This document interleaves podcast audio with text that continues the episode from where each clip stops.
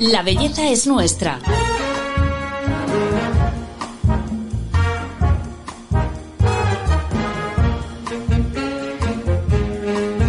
Un podcast de Telva.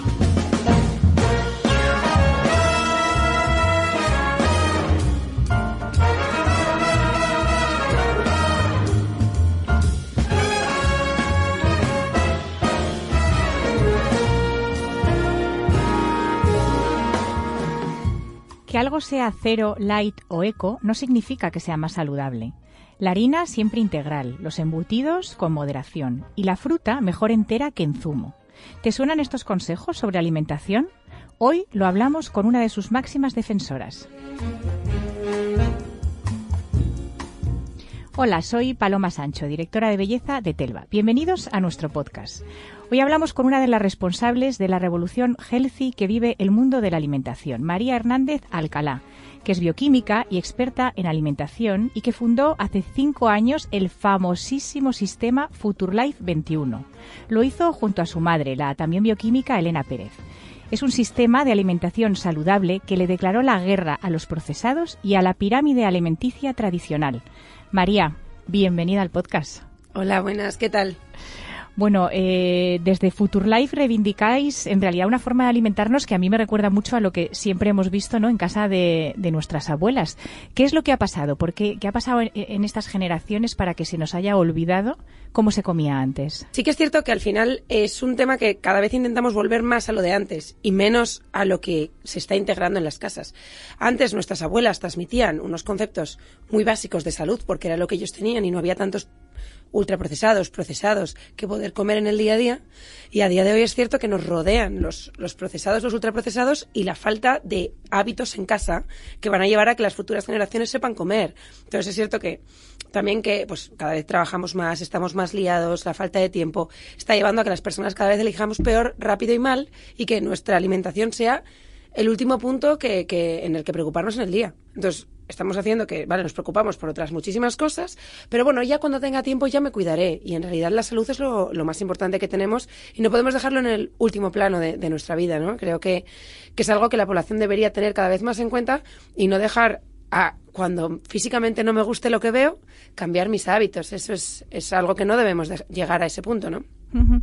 También eh, hablas de un concepto que me parece súper importante, que es el tema de reeducar el paladar, porque parece que ya no, no lo tenemos acostumbrado a, a, saborear unas acelgas o cómo, cómo es esto. No es tanto saborear unas acelgas, ese es un buen punto. Sí que es cierto que nuestro paladar tiene, bueno, nuestras papilas gustativas, al final si tú le das unos niveles muy altos de, por ejemplo, azúcar o sabor dulce de edulcorantes, uh -huh.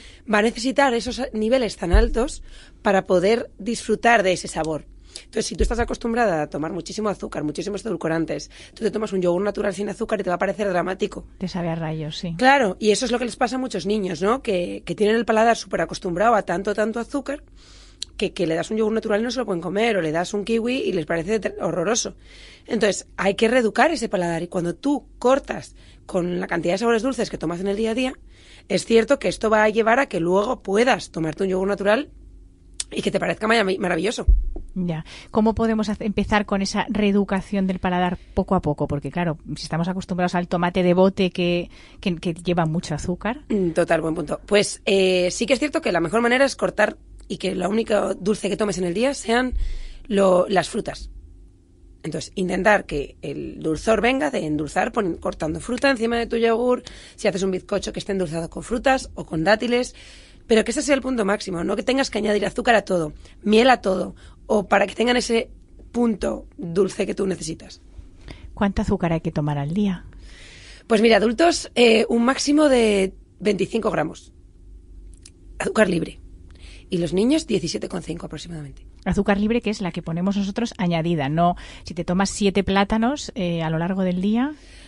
Como no está en la fruta, no cuenta, ¿no? No cuentan. Vale. Los plátanos no contarían como azúcar libre. O sea, el azúcar libre es el azúcar que viene principalmente de los azúcares añadidos, por ejemplo, panela, azúcar moreno, mmm, azúcar blanco, uh -huh. fructosa, todos los añadidos. Eh, y la miel o los zumos también cuentan como azúcar libre. Y luego los azúcares intrínsecos en los alimentos son los demás.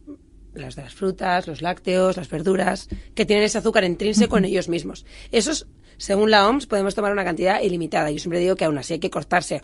Es decir, si tú, mm, ten- vale, pues como el dátil no es azúcar libre, pues me vivo a base de meterle sirope de dátil a Claro. todo. Pues no. Es decir, tu paladar le sigue sabiendo muy dulce eso. No puedes pretender que, vale, pues no, entonces cambio mis azúcares tradicionales por mi azúcar de dátil, entonces ya me quedo tan contento. No, no te quedas tan contento porque tu paladar sigue diciendo, uy, qué de azúcar, qué estupendo. Mm. Que esto pasa con el dátil que ahora vive su momento de gloria, ¿no? Que es- eh, sirve para todo y tomamos a lo mejor demasiado. O es como, ah, esto es sano, me voy a tomar tres al día. No, sí que es cierto que con el movimiento ahora este saludable se los está yendo un poco las manos algunos alimentos. Claro. Yo siempre me río mucho porque digo, a ver, ¿qué está pasando con la crema de cacahuete? Por ejemplo. Con los dátiles, eh, eh, con el coco. Eh, entonces de repente es como, no, esto es sanísimo. Y está la gente que, que digo, vamos a ver, estáis eh, sepultados en dátil, mm, de cacahuete y coco. Entonces, no es que sean malos en absoluto, pero todo con moderación siempre eh, es mejor y sobre todo que nuestro paladar sigue recibiendo, como digo, con el tema del dátil, ese sabor dulce tan elevado que deberíamos no tomar tanto. Por ejemplo, yo cuando hago bizcochos en casa para los peques o para mí, intento que el nivel de dátil sea el típico justo, que da un toque dulce, pero no es mega dulce. Porque como el dátil es sano, no, pero hay que... O sea, también hay que saber que el paladar se acostumbra a lo que le des. Si tú diariamente le das un montón de dulzor, aunque venga del dátil, el paladar quiere ese dulzor. ¿Realmente existe el bizcocho casero sano o un bizcocho no es sano por muy casero que sea? No, claro que existe. De hecho, los bizcochos Futur tenemos muchísimos muy saludables. Eh, yo los endulzo mucho, pues pones una harina buena, ¿no? 100% Integral. de- integral, pues de espelta o centeno o avena. Y luego lo, yo le añado muchas aceite de oliva virgen extra, le añades eh, sus huevos, su eh, manzana. Yo, tenemos una reciente que le encanta a mi hijo mayor, que es de manzana. Lo endulzamos con manzana y con un poco de dátil. Entonces, tiene un toquecito dulce, pero no es muy dulce y es que le parece el manjar de la vida, porque claro, su paladar Ya. el- nada, las pastas son sus chuches. Ya. Bueno, a ver hasta conseguir eso. María, zumo no cuenta como fruta. Esto lo hemos dicho mil veces, pero a lo mejor hay que volver a explicarlo. Sí, esto es interesante porque mi madre eh, fue a Antena 3 y contó esto y fue muy gracioso porque se creó como una bomba en redes sociales de eh, cómo que qué pasa con el zumo de naranja, el que hago yo en mi casa con mis naranjas. Sí. Pues tampoco. ¿Por qué? Porque al final, a ver, la fruta tiene, eh, el azúcar de la fruta está con su matriz, con el la matriz de la naranja. Es decir, todo lo que vemos como lo- las hebrillas de la naranja son al final la parte de la fibra que tiene la naranja. Si tú exprimes tres naranjas, le quitas esa fibra y te sacas solamente el zumo, te estás quedando con el azúcar libre de la naranja. Entonces, esto al final lo que lo que es es básicamente que te, primero te tomas el azúcar de tres naranjas, que nunca te tomarías tres naranjas enteras tal cual cortadas. Y lo segundo es que al quitarle la fibra, el pico de azúcar que da en sangre cuando te lo tomas es muy alto. Es como tu cuerpo lo recibe como cualquier otro azúcar. De hecho, si comparas solo el azúcar, tiene la misma cantidad de azúcar un vaso de un refresco prácticamente que un vaso de la misma cantidad de, de zumo. No vale comparar porque obviamente uno es mm, terrible en los ingredientes y el otro al final es solo naranja, pero ah, comparando niveles de azúcar es prácticamente la misma cantidad. Esto la gente, los oyentes ahora mismo me querrán eh, matar, Matar. porque cada vez que lo cuento la gente dice, ya lo que me faltaba, que no se puede tomar el zumo. Digo, a ver, que esto no lo digo yo, que esto lo dice la Organización Mundial de la Salud y que dicen que realmente eh, no se debe normalizar este consumo de zumos, aunque sean naturales caseros, eh, como, a- como el aporte de fruta o, o de, de los niños, ¿no? O de los adultos. O sea, el desayuno de zumo, tostada. Eh, ¿cómo- ¿Cómo sería ese desayuno perfecto? Quitamos- empezamos por quitar el zumo. Empezamos por poner la naranja mejor en, formato En- naranja. Muy bien. O si quieres otra fruta. Eh, luego el tema de la tostada, pues te quieres, me gustan las tostadas, por ejemplo, pues vale, te coges un pan 100% bueno, porque es una pena, pero a día de hoy se está aprovechando este, bueno, esta nueva, va- bueno, flujo de personas a- hacia a favor de la comida saludable para hacer panes que parecen sanos que en realidad no lo son. Ya. Es una pena, pero es así. Entonces te tintan el pan de marrón y tú crees que es muy saludable. Y no es así, tiene un 90% de harina refinada, solo que lo han puesto para que sea marrón. Ya. Entonces, hay que buscar un pan con buenos ingredientes, 100%. Espelta integral, centeno integral, buenos ingredientes. Eh, luego, pues, ponerle encima cosas decentes, nada de mermeladas light, nada de margarinas light, no. Jamón. Aceite de oliva, por ejemplo, si quieres, le puedes poner tomate, le puedes poner aguacate, pues encima le puedes poner desde un huevo hasta algún día un jamón bueno o un pavo bueno, pero algún día, que también el embutido en España, tela, y el, yo qué sé, eh, pues puedes poner un poco de salmón, por ejemplo, de estos, pues comprarte o hacerte en casa un salmón marinado o un salmón de- bueno, también le puedes poner por encima o queso de Burgos, pues bien, pues eso estaría bien. un- y luego si te quieres tomar pues tu café con leche, pues estupendamente. Hablas mucho de jamón bueno, salmón bueno. ¿Cómo podemos saber realmente en el supermercado qué es bueno y qué no? Eh, pues a ver, en eso, bueno, en eso es lo que Futurelife está intentando enseñar a la población, porque al final el conocimiento creo que es lo que te da libertad para poder elegir. Hay veces que, como no sabemos, no podemos elegir bien o no podemos elegir lo mejor. Y si supiéramos, sí que elegiríamos mejor, ¿no? Hay veces que la gente nos dice, pero no intentéis cambiar porque hay mucha gente que no quiere cambiar. Digo, hay mucha gente que sí. Nosotros tenemos casi medio millón de seguidores en redes sociales que solo por seguirnos sí quieren y quieren cambiar y vienen Sí. de, de comer fatal. Entonces, esta enseñanza de a la hora de elegir ingredientes y mirar ingredientes es muy importante para que la población tenga ese conocimiento, ¿no? Y creo que es de lo más importante en lo que hay que invertir. Entonces, eh, por ejemplo, un jamón bueno, pues uno que tenga un porcentaje muy alto de, de cerdo. Si nosotros solemos eh, recomendar la con, al final el lacón está pegado a la pata y entonces eh, tiene el, el- lo que es la carne pegada al hueso, entonces no puedes no puedes haber hecho una masa y pegarla de nuevo al hueso. Entonces es la propia pata que por fuera le, pues a veces muchas le, le- la human o lo que sea, pero la carne es la que es. Ah. A veces el pavo o otros bueno, otros embutidos cogen pavo, cogen otras cosas, lo baten todo y te lo ponen con forma que parece un pavo así. Pero no es todo Pero- menos pavo, claro. Claro, hay muchas veces que es un 50% pavo, un 50% mm, fécula de patata y te meten muchos alimen- muchos ingredientes que luego te sale un pavo económico, pero es económico porque no lleva tanto pavo o porque no lleva tanto cerdo, ¿no? Entonces, eh, claro, hay que saber mirar o, por ejemplo, mm, lo que digo, hay, nosotros hicimos un experimento que poníamos lugol que tiñe de negro la patata. Entonces tú te cogías embutidos que no eran 100% la carne, ponías lugol y se ponían negro. Y si tú coges un trozo de, de pollo natural, crudo, lo que sea, o un embutido bueno, le pones eso y no se ponía negro. Entonces, tinta la patata. Entonces te veías que había un montón de, de mm, alimentos que se ponen súper negros, porque la patata, la fécula de patata, es un texturizante muy barato. Entonces lo meten, da textura y, y ocupa, y yo te pongo sabor a cerdo, y además te pongo un poco de cerdo solo, y parece que todo es cerdo y no lo es así. Ya. O sea que hay que leer las etiquetas y dedicarle su tiempo en la compra a leer etiquetas. En realidad el primer día sí que es cierto que hay gente que nos escribe, ¿no? En plan, eh, María, pasó tres horas en la compra, ¿qué voy a hacer? ¿Morir? Ya. Es cierto que al principio, hasta que te haces un poco a qué, qué vas a elegir para tu casa, pues a lo mejor las primeras compras tardas un poquito más. Ujú. Pues yo qué sé, mm, un, un rato en, en mirar un poco. Pero una vez que ya tienes escogido como... Yo tardo en una compra familiar brutal, máximo una hora. Ya. Para 15 días casi. La fruta y la verdura la compro cada semana, pero lo demás, entonces porque ya sé a lo que voy, ya no tengo que mirar nada, yo ya sé que cojo este queso, este tal, este cual, este, y yo no leo ningún ingrediente. Ahora, si veo algún producto nuevo, digo, a ver qué es esto. ¿Qué es lo que no entra nunca en tu cesta de la compra? Uy, buena pregunta. Pues por supuesto no entran nunca crispies, ni galletas, ni ningún... Chocolates nunca por debajo del 90, 85, 90. Ujú. Y, y refrescos. Nunca. Yo creo que eso es lo que nunca entra. Y luego lo demás es que es todo súper natural.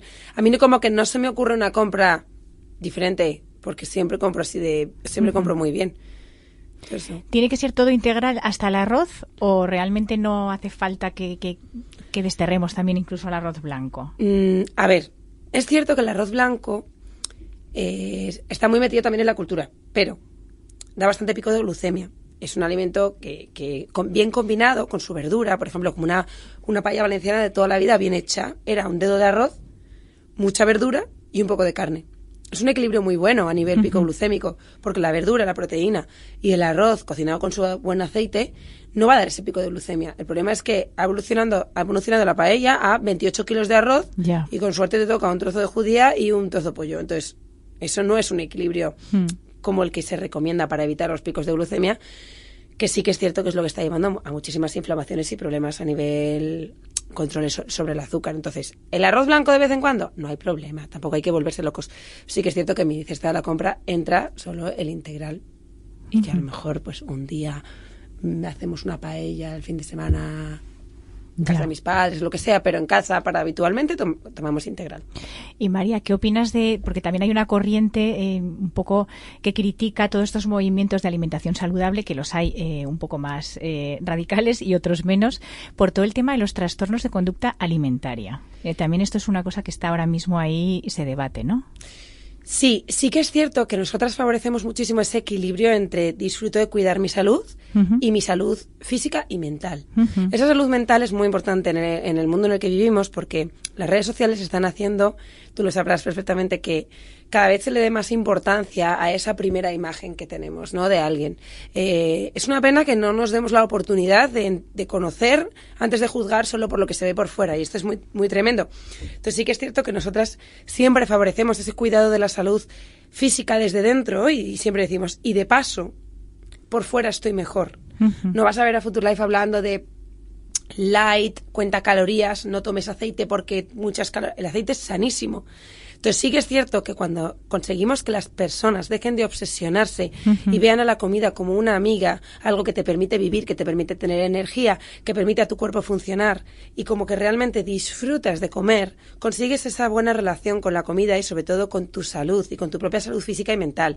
Porque necesito que la gente disfrute de comer saludable durante toda la semana. Entonces, el fin de semana, si tú eres feliz con lo que comes en tu día a día, te encuentras genial, tienes energía, ganas de hacer cosas, eh, no te duele la cabeza, no te duele el estómago, te encuentras bien, esa sensación, tu cuerpo la que te manda, además te manda hormonas de qué gusto, qué bien estás ahí. Sigue, sigue comiendo así de bien, sigue haciendo deporte, porque es lo que al cuerpo le va bien.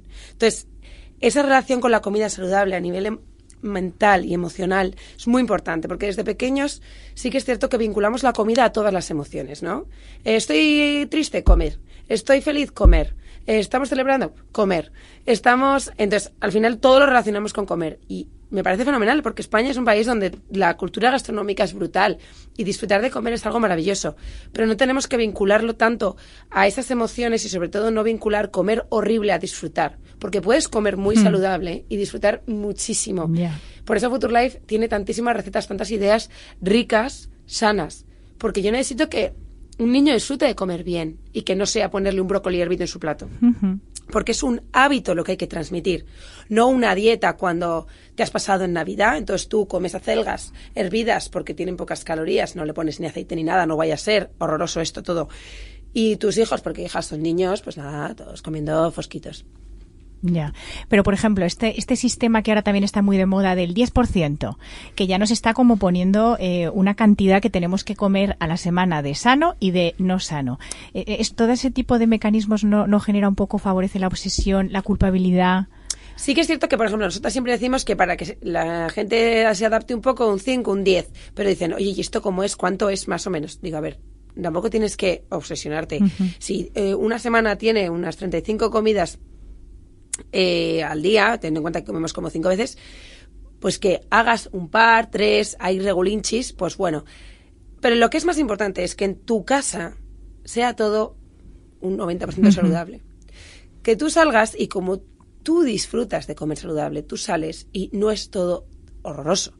Hay cosas que son regulares, no pasa nada, vuelves a tu casa y sigues luego comiendo bien es esa sensación.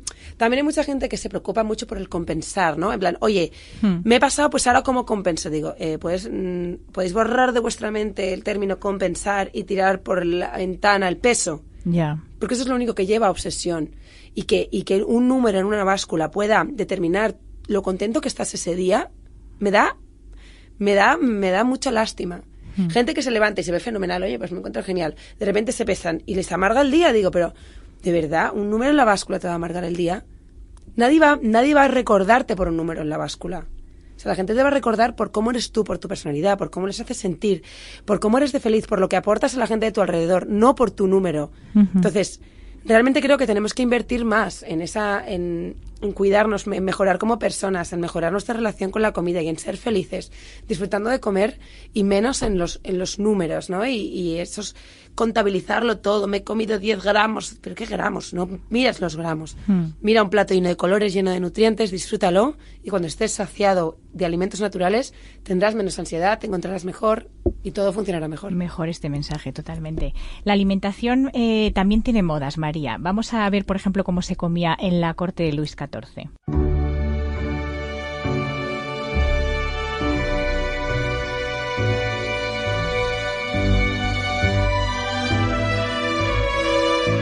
Un desayuno ligero, una comida abundante y el gran couvert. Así llamaban al banquetazo que Luis XIV de Francia, el rey Sol, se despachaba a las 10 de la noche. Consistía en más de 20 platos. Faisán, mariscos, sopa y paté como entremeses. Pasteles de pollo, pavo, pato, jabalí, venado, tortuga con arroz y verduras y por supuesto los básicos sardinas, ostras y salmón. Durante el largo reinado de 72 años de este monarca glotón, Francia protagonizó importantes cambios gastronómicos y comenzó a ganar fama de cocina exquisita, la mejor. El rey mandó construir en el Palacio de Versalles un gran edificio cuadrado, el Gran Común, para alojar las cocinas. En 1712 trabajaban allí 324 personas. La comida importaba, y mucho. Nacieron nuevas mezclas como el gus, la unión de harina y tocino derretido, la base de la conocidísima salsa bechamel.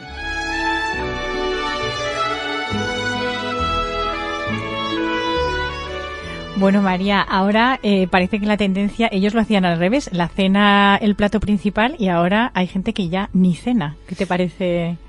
Eh, a ver, me queda un poco impactada con este punto, no lo había escuchado, pero sí que es cierto que es más importante dividir la cantidad de comida repartida en el día que muchas veces tomarse una super, hiper, mega comida gigantesca. Por eso nosotros siempre recomendamos que eh, se coman varias veces. Si alguien, por ejemplo, ahora está muy de moda también el tema del ayuno intermitente, ¿no? Eh, si alguien quiere mm, pues cenar a las 8 y no comer nada hasta el día siguiente a las 3, según la evidencia científica, en esto no habría problema, incluso es eh, positivo, se dice últimamente, según los estudios en ratones y en humanos. Sí que es cierto que si a la hora en la que vas a comer luego no eres capaz de controlarte y te comes comida que no es saludable y comes unas cantidades ingentes como este rey, pues al final eh, pues, eh, es contraproducente, ¿no? Porque estás comiendo una cantidad muy, muy elevada, eso hace que tu estómago al final se vuelva muy grandote y además que tengas em, una alimentación desequilibrada y que en un trecho muy cortito de tiempo te metas tanta cantidad de comida, en absoluto es recomendable. Es mejor que tu cuerpo pueda ir utilizándolo y se lo pongas a lo largo del día. Pero en ningún caso saltarte la cena o el desayuno. No, eso depende de cada uno. Es decir, sí que es cierto que nosotros recomendamos que se hagan casi todas las comidas. Más que nada porque porque ayuda con los equilibrios también de, las, de los ciclos circadianos, ¿no? Tú te levantas, comes un poco y además va manteniendo los niveles de azúcar estables. Sí que es verdad que lo que te digo, ese mantenimiento de los niveles de azúcar y no saltarse comidas favorece que tú luego no tengas ansiedad. Si tú te pasas muchos días saltándote alguna comida, hay muchas personas, no todas, que pueden desarrollar mucha ansiedad por comer luego porque tienen esa como acumulación de hambre, ¿no? Hay personas que no les va bien, hay otras en cambio que les va fenomenal eh, el ayuno intermitente y no desayunan y ya directamente llegan a la comida. Hay muchas personas que eso les va genial y que comen cantidades normales, moderadas y muy sano. Pues si quieres mantener esos hábitos, no hay problema, pero sí que es cierto que para irte a cenar es mejor que cenes algo moderado, aunque sea pequeñito, y que después te vayas a, cenar, pero no cenar. Saltarte comidas, por ejemplo, como método de, adelgazar, tipo, vale, pues no como esto y esto, entonces así, corto calorías. Volvemos a lo mismo. Eso es obsesión y esos desequilibrios no le vienen bien ni a la cabeza ni al cuerpo. ¿Cómo sería el plato perfecto? Yo me voy a plantear distribuir los, los alimentos eh, para la comida o la cena. ¿Qué tiene que ocupar? Eh, porque ahora eh, la pirámide alimenticia es como que ha cambiado por el plato de Harvard, ¿no? Y... Justo, justo. Y de hecho es mucho más visual y más fácil de entender, ¿eh? Pues a ver, nuestro plato futuro que siempre decimos eh, lleva la mitad del plato de verduras, de verduras de colorines, mejor las que no son tan ricas en almidón, pues yo que sé, todas las que son principalmente de colores, y luego un cuarto de mi plato puede llevar legumbre, eh, arroz integral, quinoa, patata en versión cocido frío mejor, calabaza, pues yo qué sé, unos eh, también alimentos un poquito más, que nosotros decimos más contundentes, pero súper saludables. Que son los, eh, esto son los... Carbohidratos un poco, bueno, son también carbohidratos. La verdura también es carbohidrato. Lo que pasa es que son carbohidratos más ricos en almidón en este caso. Y luego el cuarto que queda del plato con proteína y luego siempre cocinarlo o añadir grasa buena es que no tiene nada que ver con el plato normal de en el que la proteína ocupa el 70% del plato, ¿no? y apenas hay verdura. Total, es como lo que escuchábamos del rey, ¿no? Que todo lo que tomaba prácticamente eran proteínas. Tomaba salmón, sardinas, ostras, pavo, faisán, no sé cuánto, todo proteína. Entonces al final es súper, súper desequilibrado. Eso es una alimentación hiperproteica que al hígado, al riñón, a los huesos no le viene nada bien. ¿Y la proteína que tenemos que poner eh, a la semana más o menos? Eh, ¿qué, qué, porcentaje sería de pescado, de carne, de carne blanca, carne roja? Nosotras solemos recomendar como dos veces, a ver, yo cuando voy a la compra intento calcular para dos veces cada cosa. Por ejemplo, dos veces pescado blanco, dos veces pescado azul, dos veces marisco molusco, dos veces ave, más o menos, pavo pollo, un día ternera, un día cerdo, y luego pues dos o tres veces huevos. Eso al final hay semanas, pues que en vez de dos veces huevos tomas tres, cuatro, otras en vez de dos veces solo pollo tomas tres, pero más o menos lo que consigues con esto es que al llegar a casa tú congelas lo que no te vayas a tomar y como luego tienes que descongelar cosas, de repente a ver si te encuentras con, yo qué sé, langostinos y dices, joder, pues tengo que hacer estos langostinos. Porque si no solamente comemos huevo, embutidos y pollo. Ya. Y hay que variar de, fuente proteica. Eh, en el supermercado muchas veces tenemos la trampa de los productos eh, light, cero, sin, eh, sin azúcar, sin gluten. realmente, y una vez me contaste que incluso un yogur desnatado puede ser peor que uno natural, o sea, menos sano. Sí, sí, sí, total. Es cierto que eh, nos ha hecho mucho daño lo del tema de, la, grasa, ¿no? De pensar que la grasa es como el enemigo número uno. Entonces, parece que todo lo light es mejor y no es así. Los lácteos naturales siempre van a ser mejores que los lácteos desnatados. Porque, a ver, teniendo en cuenta que sean naturales a secas, ¿no? Que no están con azúcares o colorines añadidos, ¿no? ¿Por qué? Porque al final eh, es cierto que se ha demostrado que la grasa de los lácteos, sobre todo los lácteos que son naturalmente más ligeros, como es un yogur natural o un queso de Burgos, esa grasa no es negativa para la salud, ¿no? Esa cantidad de pequeña cantidad de grasa saturada que tiene eh, la leche. Y además favorece la absorción de vitaminas liposolubles que tiene la leche y además es más saciante. Entonces, los yogures siempre es mejor que sean naturales igual que los, los quesos, pues el queso fresco, que sea queso fresco. Mejor priorizar esos lácteos que naturalmente son más ligeros a tomar, pues habitualmente quesos súper hipercurados. También eh, a nivel tiene más concentración de grasa saturada. ¿Que son saludables los, los quesos eh, más curados? También están bien, pero nosotros recomendamos que no sean. ¿no? Claro, pero que no sean para el, para el día a día. Bueno, María, eh, llegamos ya al final y siempre cerramos el capítulo con eh, cinco consejos que le pedimos a nuestra invitada. En esta ocasión te voy a pedir que nos digas cinco claves fáciles y prácticas para ir a la compra.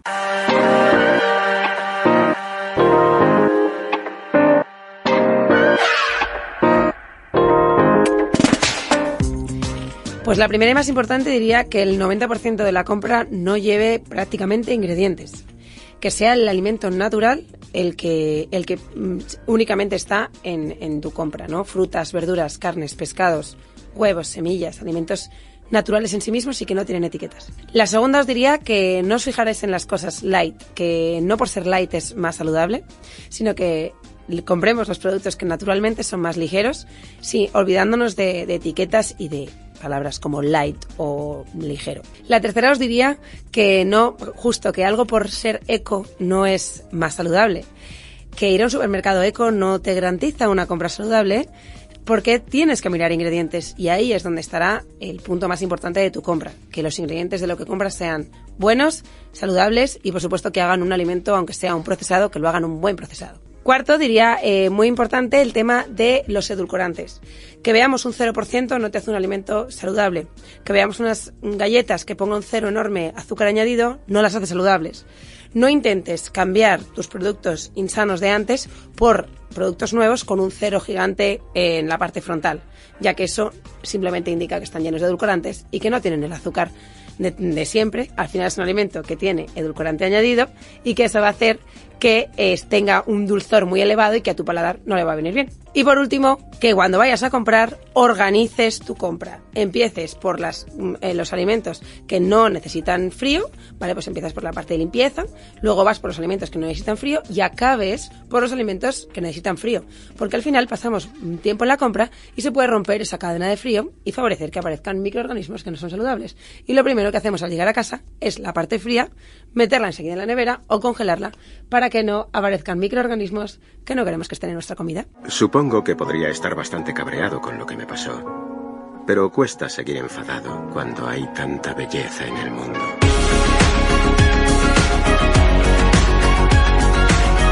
La belleza es nuestra.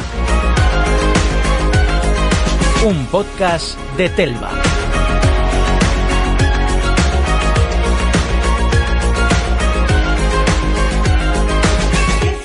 Bueno, María, muchas gracias. Parece eh, difícil, ¿no? Una persona que quiere cambiar su forma de ir a la compra, pero yo que fui contigo a la compra y me enseñaste, tuve la suerte hace un par de años de ir juntas al supermercado, ¿te acuerdas? Sí, sí, sí. Con carrito en mano y íbamos viendo lo que sí, lo que no. Y es verdad que en cuanto coges la dinámica, vamos, ya sale solo, ¿verdad? Sí, sin duda al principio puede parecer que pasamos un buen rato en la compra, pero cuando decides ya lo que vas a incluir en, en tu nevera, en tu despensa y en tu casa y para dárselo a tu familia, al final sabes lo importante que es la salud y decides elegir normalmente un 90% bien.